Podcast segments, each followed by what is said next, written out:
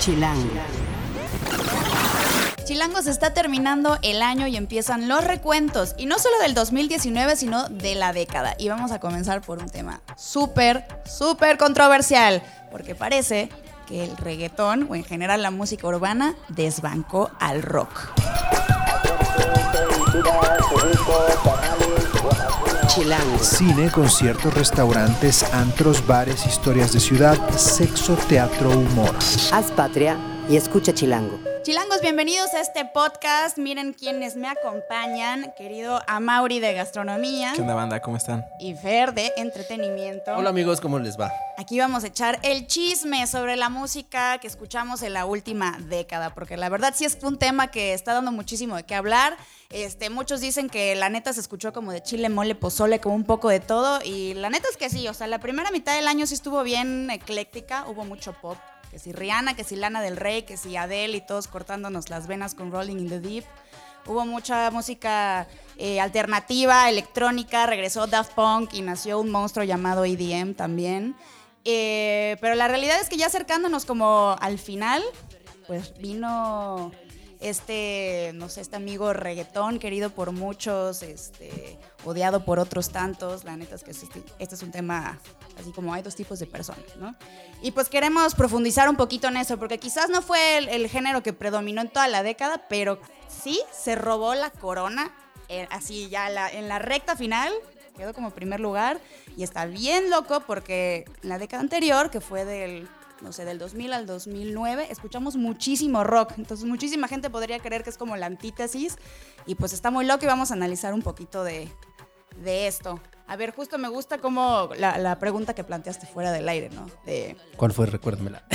a ver, que cuál, cuál, cuál, es nuestro primer recuerdo del reggaetón? ¿Cuándo fue la primera vez que escucharon sobre el reggaetón? ah, sí, mi, mi- mi premisa ahí era que la neta, eh, todos en algún momento, bueno, quizá no todos, quizá como la mayoría de los que son de nuestra generación, nacimos odiando el reggaetón. O sea, a todos nos pareció una mala idea, a todos nos pareció vulgar, sexualizado, todos los adjetivos que le quieran poner. Pero ahora hemos cambiado nuestros calzones de color y ya nos gusta el reggaetón. A mí me tocó crecer escuchando reggaetón porque justo eh, me tocó el, todo el boom desde que fue 2005, 2006, que 2004 empezaron a hacer las primeras canciones de reggaetón. Y pues yo estaba en la secundaria, entonces ya sabes que era un hit eso en la secundaria. Y pues sí, justo mi primer acercamiento fue en esa época y me tocó ir viendo como toda la evolución del reggaetón hasta lo que es hoy en día. Que Justo gasolinas como de esa época, ¿no? 2004. Como La gasolina. 2004. Ca- Cabe aclarar que obviamente nos referimos al reggaetón, a la movida de reggaetón comercial, porque reggaetón existe pues desde mitad de los 90 principios. Entonces sí, como, o sea, o sea, que, que se volve- empezó a ser como más visible, ¿no? Y más, eh, pues a través también de, de MTV, empezó como a jalar un montón como el video de la gasolina de Daddy Yankee, de ahí vinieron que Zion y Lennox, Wisin y Yandel, Tego Calderón, toda esa marabunta de banda. Don Omar. Don además, Omar. además MTV ya no toca nada que no sea reggaetón. No sé si se han puesto a verlo últimamente. ¿Quién? Yo MTV. tiene como tres años que no veo MTV. Hecho, esa es parte de ese movimiento. MTV se tuvo que adaptar. O sea, lo que antes había mucho pop y MTV siempre había puesto pues, pop y rock. Pero ahora ya no hay. Es muy poquito el, el- el pop así como puramente pop. O sea, incluso Sí. según yo, así yo, especialista, analista de, de internet y de. Brainiac del internet. Eh, según yo, como justo este fenómeno de que si Ricky Martin y Rake y Shakira que empezaron a hacer sus versiones de reggaetón, en realidad no es un reggaetón como tal, es más como un reggae pop, o sea, como que mezclaron estos ritmos más suavecitos del pop con algunas cositas y tendencias reggaetonescas y es por eso que se lograron como pues, colocar y subirse esta olita, ¿no? Pero sí, justamente, este, como bien decías, muchos eh, cuando tuvimos esta primera interacción con el reggaetón, yo me, me voy a confesar aquí, yo creo que hice como 10 años de activismo en contra del reggaetón y decía que era la cosa más horrorosa y me paraba de las fiestas y me iba y cambiaba las playlists y me enojaba muchísimo porque no entendía por qué la gente solo quería escuchar reggaetón.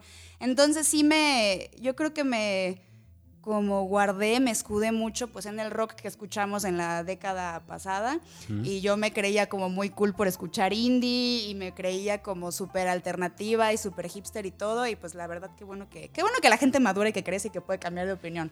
Y pues es que la neta pasó algo muy loco esta década. O sea, incluso tuvimos discos bien chidos. O sea, como que tuvimos todo el indie el año pasado, incluso new metal y cosas así que platicábamos un poquito antes afuera del aire. Y tuvimos bien- discos bien chidos al principio de esta misma década. Tuvimos eh, que si Royal Blue- eh, Blood, Alabama Shakes, tuvimos este, no sé qué más Brothers de, de los Black Keys. Claro, ese es un discazazazo, este, Queens of the Stone Age, Foo Fighters, o sea, como que siguieron un poquito esta tendencia. Y también hubo muchos, muchos este, lanzamientos de, eh, no sé, como estas bandas súper duras, clásicas. O sea, creo que Deftones sacó tres discos, Marilyn Manson sacó tres discos, este, hubo Alice in Chains, eh, El pues, último de David Bowie que... David Bowie, el de El Black último de Star, David Bowie, ya sí, sí. póstumo.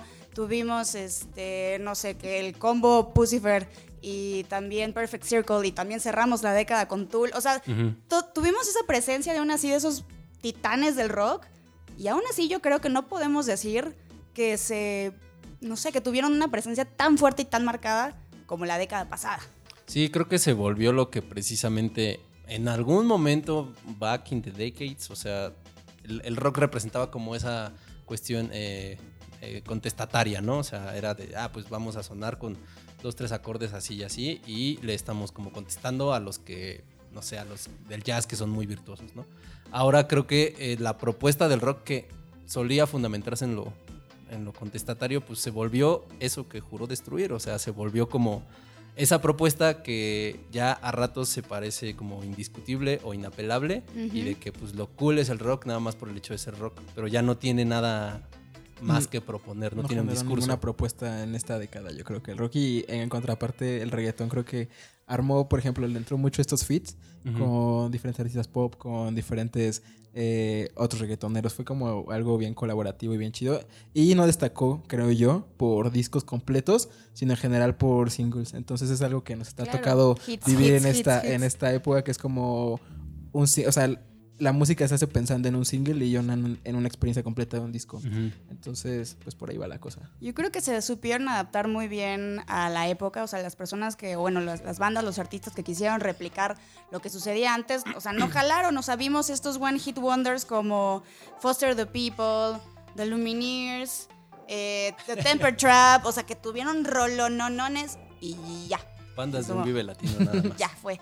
Y, el- y justo lo que mencionas, el reggaetón supo muy bien cómo apostarle a un- una canción por canción, porque además ya tenemos internet. O sea, ya creo que está. eh, las plataformas de streaming están al alcance de muchas personas que antes a lo mejor solo podían este, escuchar sus canciones preferidas por la radio y aplicarla del cassette o, o estas cosas. O sea, no era tan accesible, estabas más sujeto como a escuchar lo que te ponían los medios, la tele o lo que sea. Y ahorita, pues, puedes escuchar lo que quieras, o sea, hasta legal o ilegalmente. Básicamente puedes meterte a YouTube y Daddy Yankee, gasolina, despacito, bla, bla, bla, y puedes escuchar lo que tú quieras. Entonces yo creo que ahí fue que se notó este cambio. O sea, que, la gente ahora está demostrando qué es lo que les encanta escuchar. Y parece ser que es esto, la música urbana y el reggaetón. Y uf, es como muy abayazador, es, es masivo. Ya... En, en ese sentido, creo que eh, algo que le ayudó mucho al, al reggaetón a posicionarse fue que supo aguantar o que su público supo estar ahí, supo consumirlo, no importando que no tuviera como tanta apertura en medios ni nada de eso, sino que supieron como decir, este es mi público, ya a estos les voy a dar lo que quieren. Además de que fue como, dijeron, ah, bueno, nos están catalogando de música pues vulgar, música este, marginada, pues cámara, me voy a adaptar esa, voy a tomar esa, esa categorización, esas etiquetas que me están poniendo y las voy a aprovechar, ¿no? Las voy a hacer mías, las voy a hacer parte de mi discurso y el rock es lo que, eh, ahí es donde falló, porque el rock, en cuanto le empezaban a criticar algo, era así como de, no, es que entonces tú no lo estás entendiendo. O sea, el del problema eres Claro. tú, no la banda que no está sabiendo comunicarte algo. Se volvió condescendiente, se volvió Ajá, de, mamador. Muy cómodo.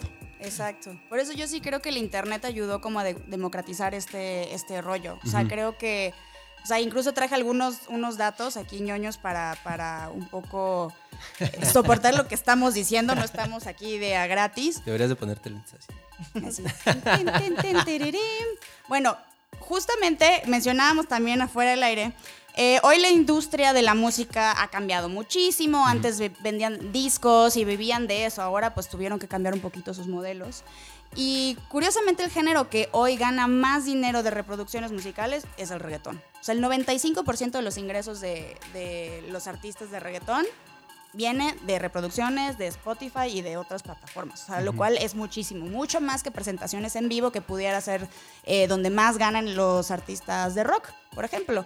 Entonces, a lo mejor no a todo mundo le alcanza para comprarse su boleto para ir a ver a Bad Bunny, pero mira cómo lo van a estar escuchando todo el día una y otra vez, ¿no? Entonces creo que eso nos da mucho de qué hablar y lo que mencionábamos al principio de cómo se, perfilaron justo, justo para el final de la década. Hay otro dato de Spotify que dice que de 2014 a 2017 las reproducciones aumentaron a más del doble. Eh, o sea, es, es muchísimo. Lo único, el único género que le siguió de cerquita fue el hip hop, con un 87% más, o sea, cerquita del doble, ¿no? Entonces estamos viendo que realmente hay una masa que lo que quiere escuchar es esto, música urbana, y quiere bailar y quiere como, no sé, como expresar otras cosas que a lo mejor el rock no les está dando. Sí, que, que apela, justo lo mencionamos también fuera, de, fuera del aire, que, este, que el reggaetón pues apela como a esas necesidades básicas de, pues, a, a un instinto más primitivo de, güey, pues, quiero bailar, no quiero como estar, como que sentir que estoy escuchando un disco para hacer una tarea, ¿no? Sino que lo siento pues para, para expresarme, para bailar lo que sea que traiga dentro. Y en ese, en ese misma, pues como en ese mismo tener, pues funciona también como el- el- los discursos del hip hop. Pero más específicamente en el reggaetón porque es una música que hacía lo que hacía otros géneros marginados de los Claro. 90, por ejemplo, ¿no? El merengue, eh, esta mezcla que, que era Proyecto 1, que era como rap con merengue, este, lambada, todos esos, esos, este, todos esos géneros musicales pues fueron lo que, lo que, a lo que apostaban, ¿no? A darle fiesta a la gente y la gente consumía fiesta. Y siempre va a seguir consumiendo fiesta. Pues es que somos latinos, nos encanta la fiesta, nos encanta el desmadre, nos encanta lo guapachoso, nos encanta aquí el arrimón, ¿no? Pues es- Justo, ¿qué opinan un poco de las quejas que hubo a- apenas en los Grammys latinos? De que se le dejaba un poco de Ah. lado, no, no solo en los latinos, sino en los Grammys eh, chidos, dejaban de fuera el género los urbano, son los feos. sino que dejaban de lado el género urbano y el reggaetón, este, pero en general con todo, este... Igual en las listas, por ejemplo, en la lista de Pitchfork eh, de los 200 mejores discos de la década, no apareció ningún disco de reggaetón. Por lo menos, o sea, creo que lo único que apareció fue el de Bad Bunny de Por Siempre y eso porque Yo vi que, yo vi listas, ya hay listas de Pitchfork, de Time, de, ¿cómo se llama? Bueno, de varios medios. Y si acaso mencionan a Bad Bunny y a Osuna. Parece ser que Osuna como que sonó un poquito más en el mercado anglo, pero fuera de eso, así de nada, nada. Y sí se ve como un hueco. Esa fue la crítica grande de los Latin Grammys este año, ¿no? Que, que incluso creo que lo empezó a promover un poquito Daddy Yankee, luego se subió Maluma por ardido porque no lo nominaron, pero pues otros artistas que sí estaban nominados pues respaldaron un poquito esta queja de que, o sea, no se le está dando el lugar que merece el reggaetón y en general a toda la música urbana porque existe una categoría de música urbana donde entran dancehall, trap, hip hop y pues reggaetón y no se vale, o sea, solamente una gente, o sea, como que se puede decir, bueno, o sea, no hace falta más categorías.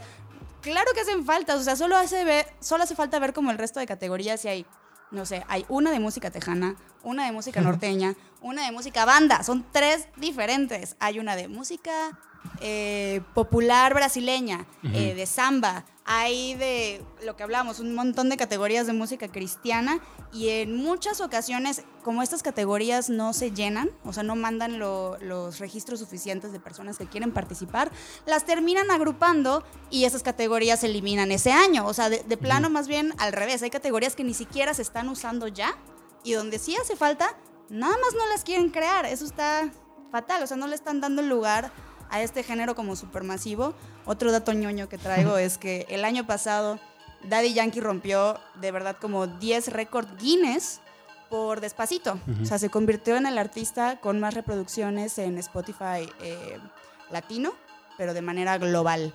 También tenía el, el video con mayor reproducciones, tenía este, o sea, como varios cosas que iba alcanzando. El primer video en la historia en alcanzar 5 billones de reproducciones. Este, tantas músicas en el número uno del chart de no sé qué. Así rompió chingo mil de, de, de récords. Entonces, como, a ver, se está escuchando en todo el mundo el reggaetón. Ya na- nada más es como en un nicho o solo en Latinoamérica. Entonces, ¿por qué no le estamos dando ese espacio? No en balde eso de lo, que mencionas de Daddy Yankee, no me acuerdo si fue el año pasado o este año, eh, que hizo como su auto homenaje en los premios Lo Nuestro y que fue como revisando momentos de su carrera, eh, invitando pues a Osuna, invitando a, mm, a Zion y Lennox, a un montón de, de gente como a interpretar sus rolas de diferentes este, momentos, ¿no? No sé, pasó de gasolina a rompe, a dura, a tal.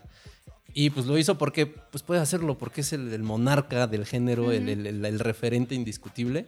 Y sobre lo que mencionas de, de- de- como de que los, los premios deberían darles como más, eh, más espacio.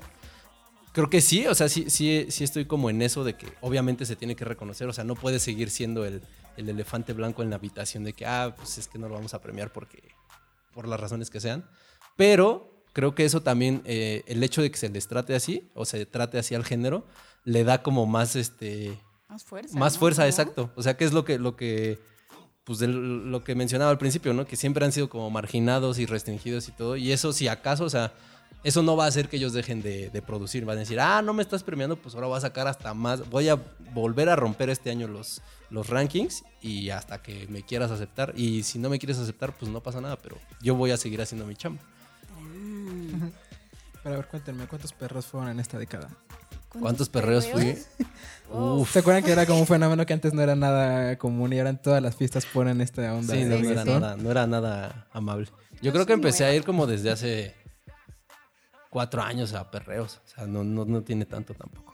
Aparte antes era súper mal visto, entonces creo, creo que conforme fue avanzando el reggaetón en esta década, fue como dejando de lado como la periferia de la ciudad y fue llegando a, a los centros en general. Yo creo que fue un fenómeno bien raro porque como que lo ves así, hoy lo ves como en la clase más alta, en la clase más baja, en el lugar más fresa y en el lugar así como más barrio, ya el, el- el reggaetón está como muy generalizado. Siento que más bien le falta como que permear la parte del medio, los que se resisten porque se creen como medio intelectuales, ¿sabe? Yo la verdad me uní muy, muy, muy recientemente a estas filas, o sea, tengo que admitirlo. Creo que apenas empecé este año. Este, ¿cuántos perreos habré ido? Híjole, Dos. pero, o sea, caserones, ¿no? Así de que la, la peda en la casa del cuate y que solo se escucha reggaetón en la noche, o te refieres como de que No, vas no, al solo- antro y. En general, o sea, creo que fue un género que llegó como a invadir todas las fiestas. Sí. Y ya en todas las fiestas como así, pongo perreo, pongo perreo todo. Está muy chistoso ese fenómeno que se generó. Ya ni siquiera vas a la fiesta como para bailar salsa. Ya como el centro de atención de las fiestas es como el escuchar bailar reggaetón. Yo creo que si traes, si pudiéramos ir en el DeLorean al pasado y traer a alguien del 2010 a caminar por la zona rosa, sí diría, no mames, ¿qué, qué está pasando? ¿Por qué no está sonando techno? ¿Por qué no está sonando house? ¿Por qué no está sonando música pop? O sea, ¿por qué está sonando reggaetón? ¿Por qué está saliendo reggaetón de estos lugares? O sea, sí, no creo que lo entenderían, la neta. No, y también creo que se ve, ve como una pequeña brecha generacional. Yo estuve hace dos semanas en una fiesta y se veía muy cañón como la gente de 35 para arriba, pues quería escuchar como los clásicos, o sea, de, de cualquier género, de pop, de rock, pero clásicos. Y los de 35, 30 para abajo solo querían poner reggaetón, hubo una disputa ahí muy interesante, como, como bajita la mano se robaban el, el teléfono para poner canciones diferentes. Entonces igual es una cosa que yo creo que vamos a empezar a ver ya más hacia las nuevas generaciones. Pero a ver, Además sí. vienen los locos años 20. ¿Cómo? vienen los locos Uf, años 20. Vienen los 20, qué raro suena eso. O sea, tendrá que surgir algo tan cabrón como el jazz. Pues esperemos que el rock se reinvente también, porque pues, o sea, tampoco es hacerle feo al rock, sino que más bien que aprende y que surja algo más chido y chingón. Pero a ver. Yo para- sí le hago el feo, ya me aburro. Ya qué hueva. A ver, para amarrar, este, no sé, actos, artistas, canciones o discos más emblemáticos de la década del reggaetón. Uf, eh, de la década. Yo creo que el Oasis de Bad Bunny y J Balvin es Yo creo como que el marcaron. Ajá, porque justo cumple como con lo que pasó en la década de los feats, el reggaetón, eh, dos de los exponentes más grandes que hubo. Entonces, y creo que dejaron canciones que van a marcar como toda esta, el último, Yo creo últimos años de, la, de los 2000. Además se volvió como más romántico el reggaetón de repente, entonces la gente que le daba como oso escucharlo porque no, qué horrible, qué sucio, que no sé qué, como que eh, Además cambió el discurso. o sea, Oasis fue más, más una manera más eh, Sí. leve de entrarle al reggaetón. En general cambió siempre como el discurso del reggaetón. Al principio era como letras muy fuertes, eh, que a veces era como el, repudio de la gente por el reggaetón. De, es que habla como temas contra la Explícito, ¿no? mujer. Sí. Ah, Era como algo muy, muy sexual el reggaetón, pero después fue cambiando y se fue evolucionando, se fue adaptando ¿Qué? a que sea como un género como de fiesta para disfrutarlo, para escucharlo, algo muy primitivo. Pero también es- es la manera, o sea, es muy eh, revelador de la forma en la que estas generaciones que ya están, pues a lo mejor llegando a sus primeras fiestas y esto, de también cómo ellos ven la sexualidad, o sea, porque a lo mejor a nosotros en ese momento nos parecía mal o condenable porque pues en nuestra juventud como que el sexo tenía otra, otra connotación. Ahora esta banda pues ya están podríamos decir desde nuestra perspectiva desenfrenados o lo que sea, pero pues es banda que ya lo está normalizando, ¿no? Y que ya está comprando estos discursos mucho más, eh, pues ni siquiera más elaborados ni vulgares, sino un poco más libres. por así Exacto, sí, sí, es una onda como que le perdieron el miedo al sexo, pero también como que lo están formando de una manera un poco más Ajá, sana e inclu- exacto. inclus- incluyente, ¿no? Bueno, yo de, de actos que creo que destacan, para mí precisamente va ligado un poco a este tema, que antes cuando pensabas en mujeres en el reggaetón, pues pensabas en Ivy Queen, ¿no? Pues ahorita ya tienes incluso de muchos países que no son naturalmente reggaetoneros, pues tienes que si la Rosalía en España, Paola Mami en Chile, tienes Anita en Brasil y pues tienes eh, Miss Nina, o sea, ya hay un montón de exponentes de, de mujeres que están haciendo reggaetón y reggaetón bien chido porque precisamente se volvió un género que escucha a la gente, ¿no? Y pues mucha gente estaba pidiendo un reggaetón pues no tan agresivo, tan violento para las mujeres que también escuchan y lo disfrutan y lo perrean bien chido y lo disfrutan. Entonces, para mí es eso, ¿no? O sea, definitivamente Oasis, Discaso, J Balvin y, y Bad Bunny pues son unos exponentes muy cabrones, pero yo quisiera como destacar eso, ¿no? Que para el fin de la década está padre que, que se haya vuelto como un, un ambiente más sano y que también nos hayan cambiado esta percepción de que el reggaetón es, es no sé, malo, ¿no? O esta frase horrible de mal gusto y vulgar. Vulgar. A ver tú. Eh, yo dos cosas eh, destacaría como en esta década. La primero que nada a Daddy Yankee en 2011 haciendo este, este, este tema como de 11 minutos que se llamaba Llegamos a la disco, donde sale Farruko, Arcángel, eh, Baby Rasta y Gringo, o sea, sale como toda esa nueva escuelita que los años siguientes fue así de, o sea, despegó bien cabrón. Y cerrando Daddy Yankee el 2019 con, eh, con calma. O sea, rescatando un hit de los 90, que era eh, el Informer de Snow, que era una especie de dancehall reggae, toasting ahí. Lo rescata, los amplía, invita al artista original y se vuelve a coronar como de, lo hice en, en- en tal momento y lo vuelvo a hacer, güey. Y probablemente en 2025 lo va a volver a hacer. Y otro que, que destacaría que muchos, para muchos es como el patito feo o el villano favorito a quien odiar, pero pues también a mí es, es, es un cabrón indiscutible referente del reggaetón, yo creo que a la misma altura de Daddy Yankee, Residente y Calle 13. O sea, Residente por sí solo, y, pero obviamente Calle 13 por todo lo que significó justo antes de, de que iniciara esta década, que despuésito pues ya tuvo como otros tres discos que también fueron muy buenos, pero ya en algún momento pues interrumpió y ya siguió Residente con su discurso solo, pero sigue siendo alguien muy visible, se acaba de sacar este, una canción con Ricky Martin y con Bad Bunny creo, y justo se ha mantenido como fiel a su discurso de también meter como la, la conciencia política y Totalmente. pues este año tiraron un gobierno, ¿no? O sea, tuvieron, a lo mejor no lo hicieron ellos directamente, Uh, pero... Qué bueno que lo mencionaste. Eso es muy importante comentarlo en este podcast. Ajá, el reggaetón pues hizo eso, ¿no? Así como nos gusta pensar que a lo mejor lo- la influencia de los Rolling Stones tuvo algo que ver en los movimientos estudiantiles del 68, Claro. pues también el reggaetón tuvo esta, esta influencia ahorita y la sigue teniendo. Y la gente sigue pues, comprándose eso, sigue inspirándose por algo. Excelente. Bueno, Y en cuanto a singles, yo creo que no escogí ninguno, pero también me quedaría con el feat de Mia, de Bad Bunny con Drake. Sí, creo que se me hizo Uy, como el... Me encanta. También faltó el Despacito, creo que no hablamos del Despacito, que fue uno de los videos con más reproducciones de la década, o sea, desde Fue que como Pues el- YouTube todos surgió. los récords de Daddy Yankee fue por esa canción. Creo que Justo. fue el, el- el- el primero que se animó a hacer como este... Esta Pues sí, como el crossover de, Ajá, de de, artistas. de pop reggaetón. O sea, como que ahí se perdieron el asco y dijeron, va. jalo". Bueno, sí, Jalo Luis. Fonsi y Justin Bieber, ¿no? Que sí que ta- también hay que como que admitir que quizás eso tuvo algo que ver con que se pudiera Ajá. extender tanto, ¿no? La, la figura Justin Bieber, pero mira, ¿Y quién lo hizo?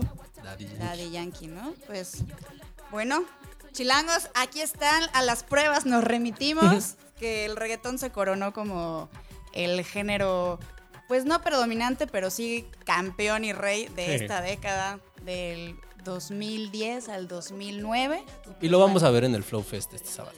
Eso es verdad, eso es verdad. Si están de acuerdo con nosotros, pues ahí Ahí los los veremos perreando este sábado con J Balvin y con... Ay, no. a Con. Guaina, con Zetangana, con Anuel. Con DJ Perrito. No, con ese no va a estar. Cielito Mexican de la Cielito Music. Pues bueno, chilangos, también son libres de dejarnos en los comentarios si estamos bien tontos, este, sus opiniones. Odienos, odienos. ¿O quiénes creen ustedes que también merecían eh, un, un- un puesto o un comentario en, en una mención en este honorable podcast? Efectivamente. Muchas gracias y nos vemos, nos escuchamos la próxima semana. Haz patria y escucha Chilango. Chilango.